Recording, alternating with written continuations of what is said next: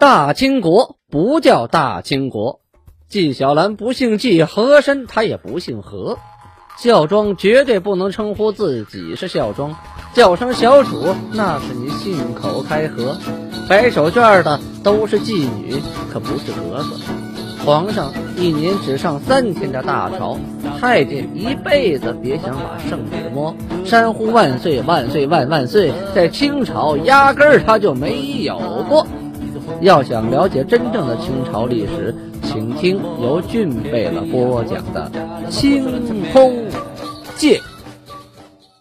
听众朋友们，大家好。上次讲到清世祖顺治元年农历的甲申年，公元一六四四年，讲到九月份呢，南明北有代清国，西有大西，西北方向有大顺。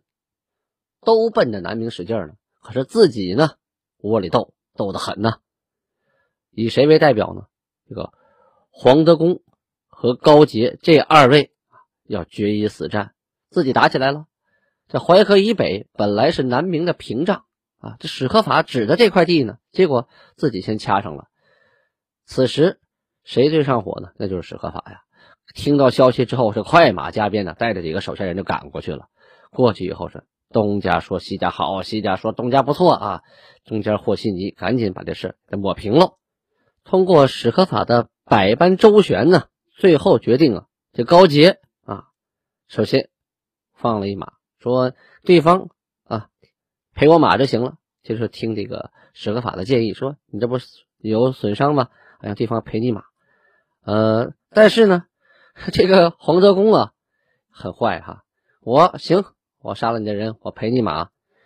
我赔的马都是些体弱多病、快带死不拉活的了。有的牵到这没两天，嘎嘣就死了的马啊。最后实在是没办法了，史可法一看，这这矛盾还得激化呀，于是自己呀掏腰包，掏出了三千两黄金呐，代替黄德功啊偿还给高杰。这事啊才稍有平息。南明这边多乱呢，咱们先不管啊。再说北京这边，时间平行，电影就是平行蒙太奇，咔，镜头切换到这边干什么呢？在北京城建堂子。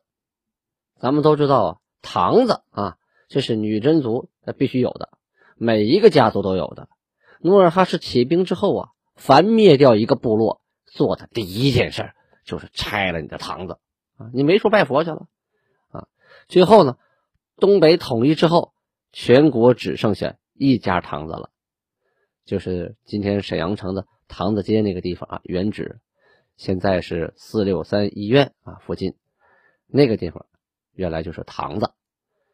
堂子呢是源于呃满语汤色，最早呢叫观音堂，是供观音像的，后期呢又供各种的神奇啊，神是指天神，奇是指地神，还包括家族的。祖先、领袖等等等等啊，什么都可以供，因为满族他信这个萨满教，他是多神主义，他觉得神不是一个，我想供谁就供谁，所以每个家族供的堂子，堂子里供的神他都不一样。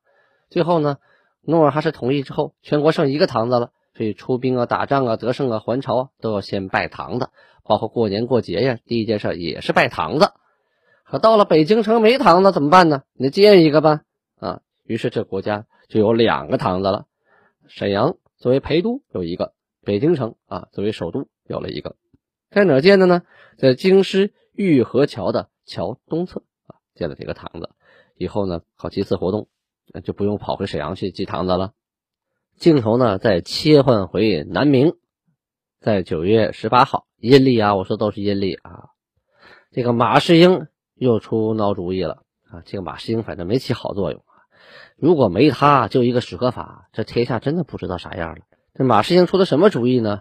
呃，皇帝很欢迎，这主意是敛财的主意啊，这帮一个国家收钱，什么招呢？就是奏请啊，免去州府县啊这几级啊官员所辖的童生的应试。就正常，你国家你不得像我们现在小学升初中，初中升高中，啊得应试啊，哎，可免了。那怎么考啊？交钱就行，嗯，交钱就可以送到学院收考啊，就可以升一格。同时呢，还颁诏纳贡令，这个纳贡又是什么意思呢？还是啊找学生收钱，说这过去啊廪生纳银三百两。什么是廪生啊？廪生全称啊叫廪善生源，在明朝啊州府啊县呢这个学呃这个就县学州府州学府学县学啊这个级别，他这个生源最初的时候每个月呀给廪善就是国家发的生活补助啊，那个时候差不多平均是每个月呢给林米啊就大米啊六斗。这六斗米你当然可以吃，你吃不完的，吃不完可以换别的呀，啊，可以换钱换换衣服穿换菜吃，给林米六斗，这就旱涝保收了。那不管你这地方，我今年粮食什么样，我国家从官库里给这些文人啊这些生员拨邻米六斗，所以过去对文人是很重视的啊，因为他文人主要是从事文化的学习，他没时间去种地，也没没时间去做买卖，所以国家得得保护这部部分呃文员，所以给他粮食吃。啊，就像我们有一段时间上大学给补助免费一样哈，我小时候还享受过上小学免费呢啊。呃，廪生啊，要求你作为廪生，你得纳银三百两；作为曾生，那也六百两，比你高一级的。再往上一格，府生七百两。好家伙，你想当这个文人，你得先交钱呐，同时还开捐助功力啊。这什么意思呢？这班诏，班诏说呀，所有的官衔一律明码标价啊！武英殿的中书那个标九百两，你想当武英殿中书，九百两银子就可以了。拔贡啊，武英殿的拔贡，这个钱更多啊，一千两。至于中书拔贡，你们百度去啊，我不详解，这时间太费了。内阁中书这个了不得，内阁中书这个接近于内阁呀，关系到国家大事啊，两千两啊。代招三千两。好家伙，就开始卖官卖的这个过瘾呐！而且监记、直方等等下边的小官哈是各价格都不等啊！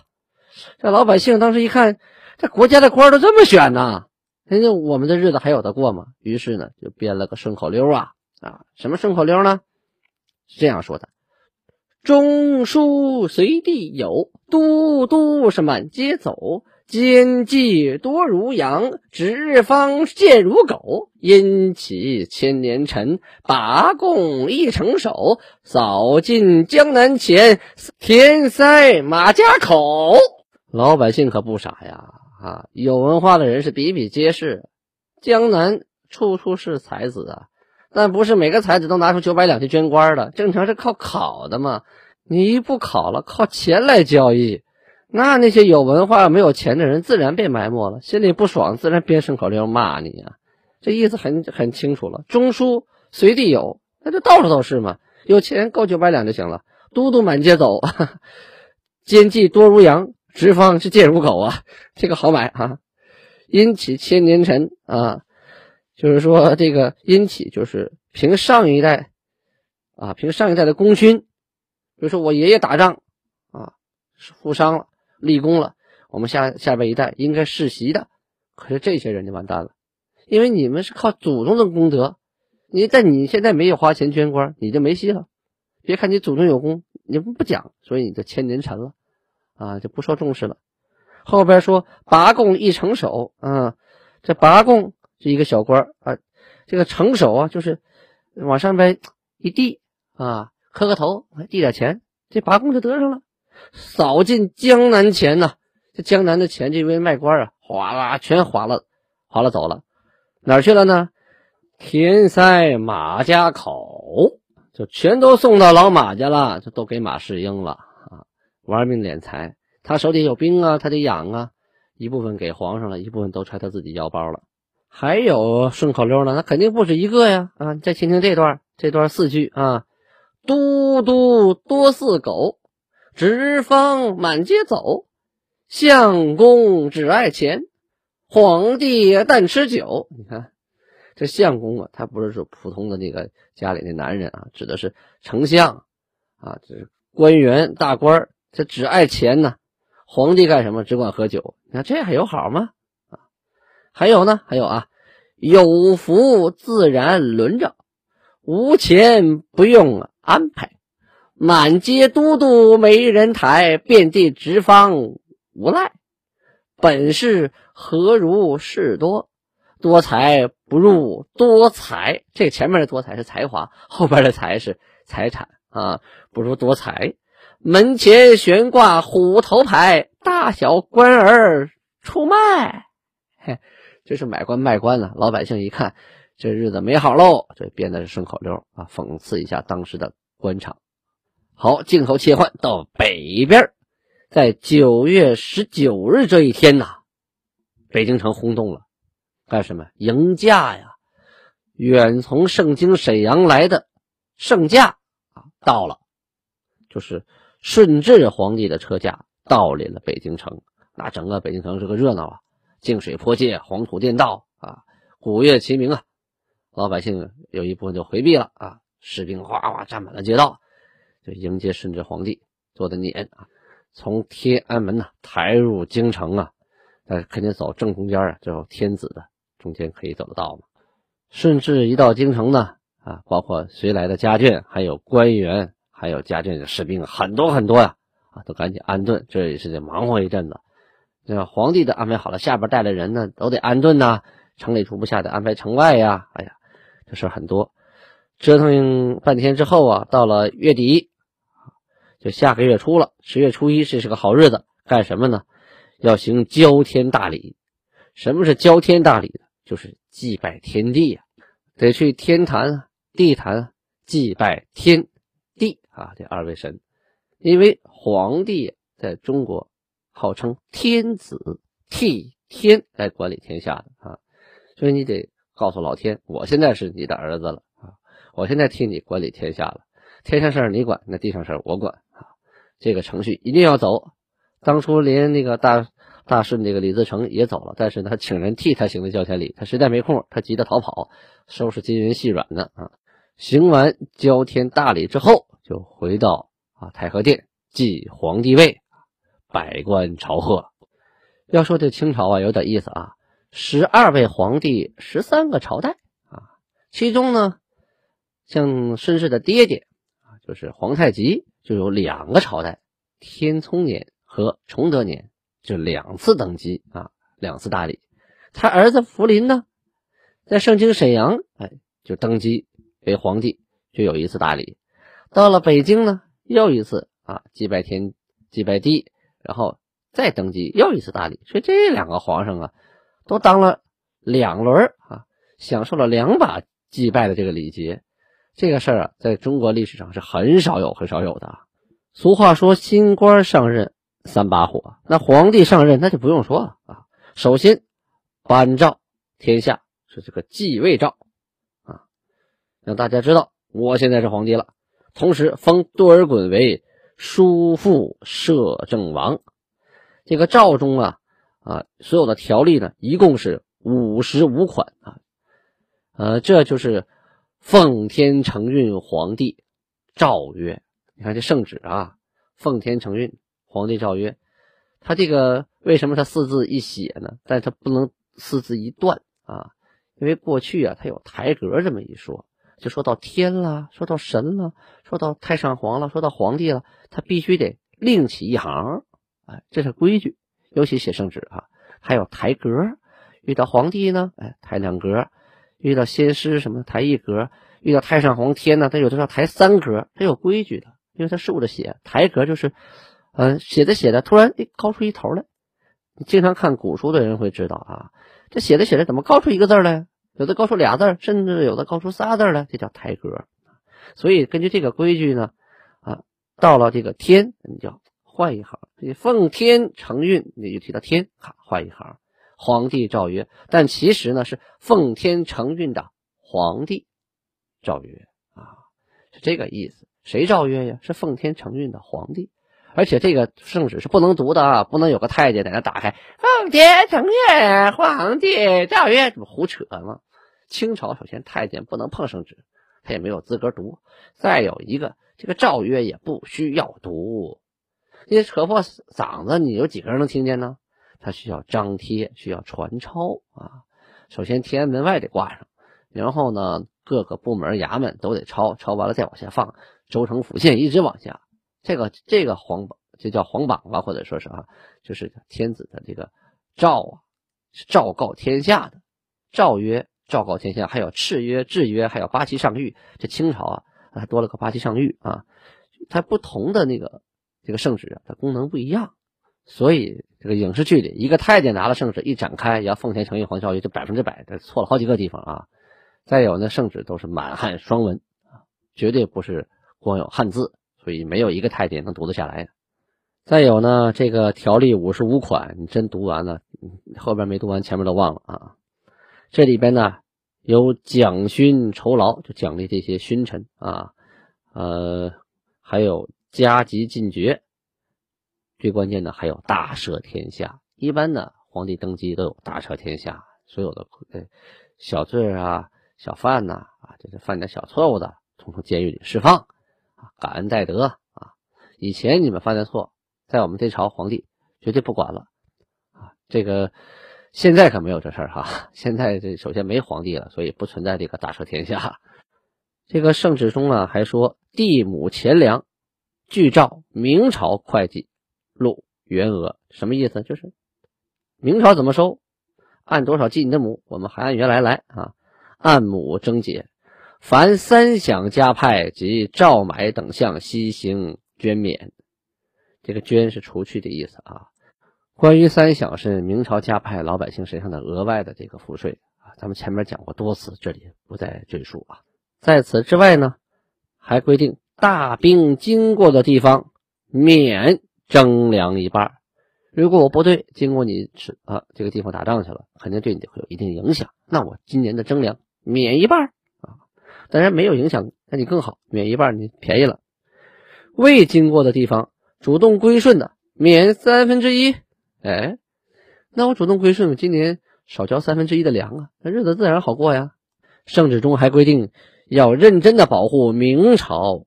历代帝王的陵寝，就现在我们看到的十三陵，哪个朝代改朝换代，他都把前一朝的那个陵寝的宫殿都要焚毁啊、烧掉啊，是就怕他们那个死灰复燃。而清朝特殊，保护了明十三陵，一直保持到现在，大家能看到的啊，在北京北边，现在是著名的景点了。现在北京一日游就有这个线路嘛，八达岭、十三陵、地宫啊。同时给这些原来的官员呢，还有一些待遇。凡三品以上的文官，就是你当到三品官了，那就允许你的一个儿子入监读书。监是哪？国子监呢？最高学府，就不用考啊。你们家家家学比较好，又是三品官以上的，主动归附我的，好，给你个待遇。你儿子选一个去国子监读书，将来就是官了嘛。但是你得学好了。还得考好了，还看你怎么表现啊！比直接世袭可能要差一点，但是比没有强啊！你从下考你考不上呢，是吧？这就是走了捷径了。再有这个时候国家呀缺人才，所以征聘怀才德、堪为实用之山林隐士啊。这个山林隐士其实并非都是隐士，很多是看不惯这个明朝当时这个现状，主动辞官不做的，也有被排挤啊，回家抱孩子的。这些人成为堪为实用之山林隐士，还有及武略出众、胆力过人者，就是武将啊。确实不光是胆力过人，最关键是武略出众。这个略是指战争的方略，得懂兵法。你不是光能打就行了，光有匹夫之勇，难为大将之才啊。俗话说：“兵熊熊一个，将熊熊一窝”嘛。所以千军好买，一将。难求。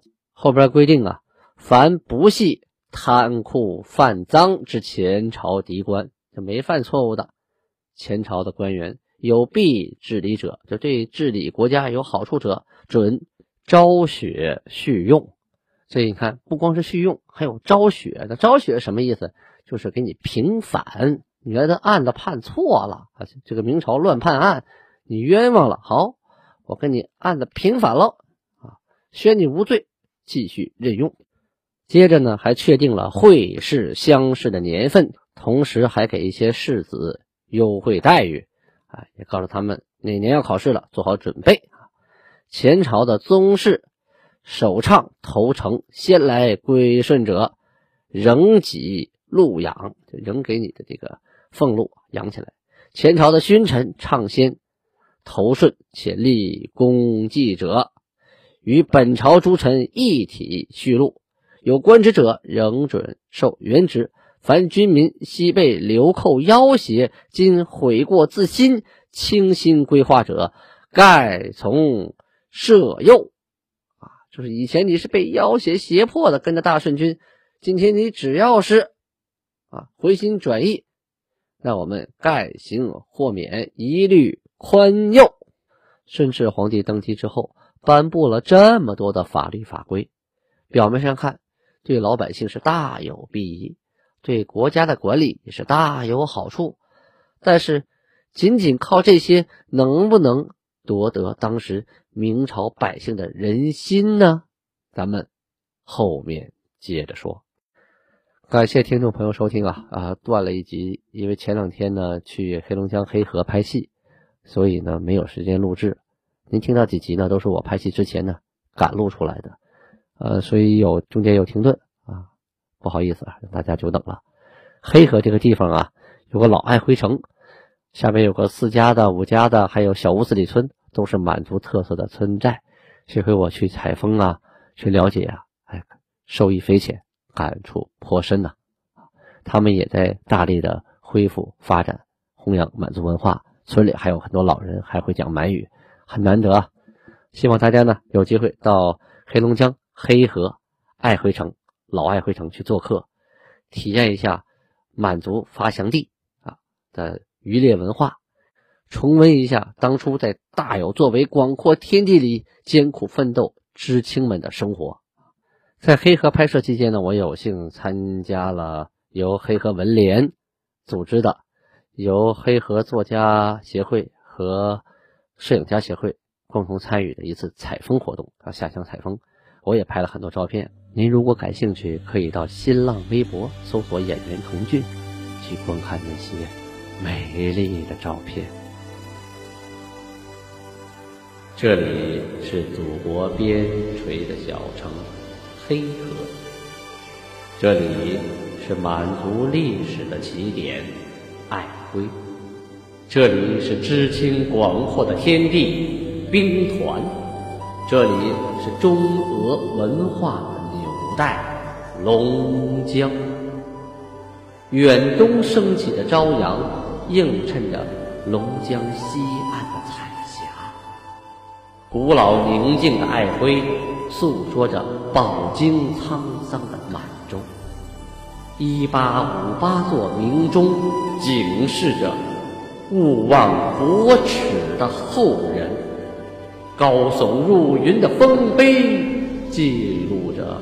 背井离乡的祖先，栩栩如生的雕像铭记着百万知青的奉献，白云复火的高粱展示着江畔黑口的热烈，玉树琼枝的树画佐证着默默流淌的江水，勤劳勇敢的后人迎接着。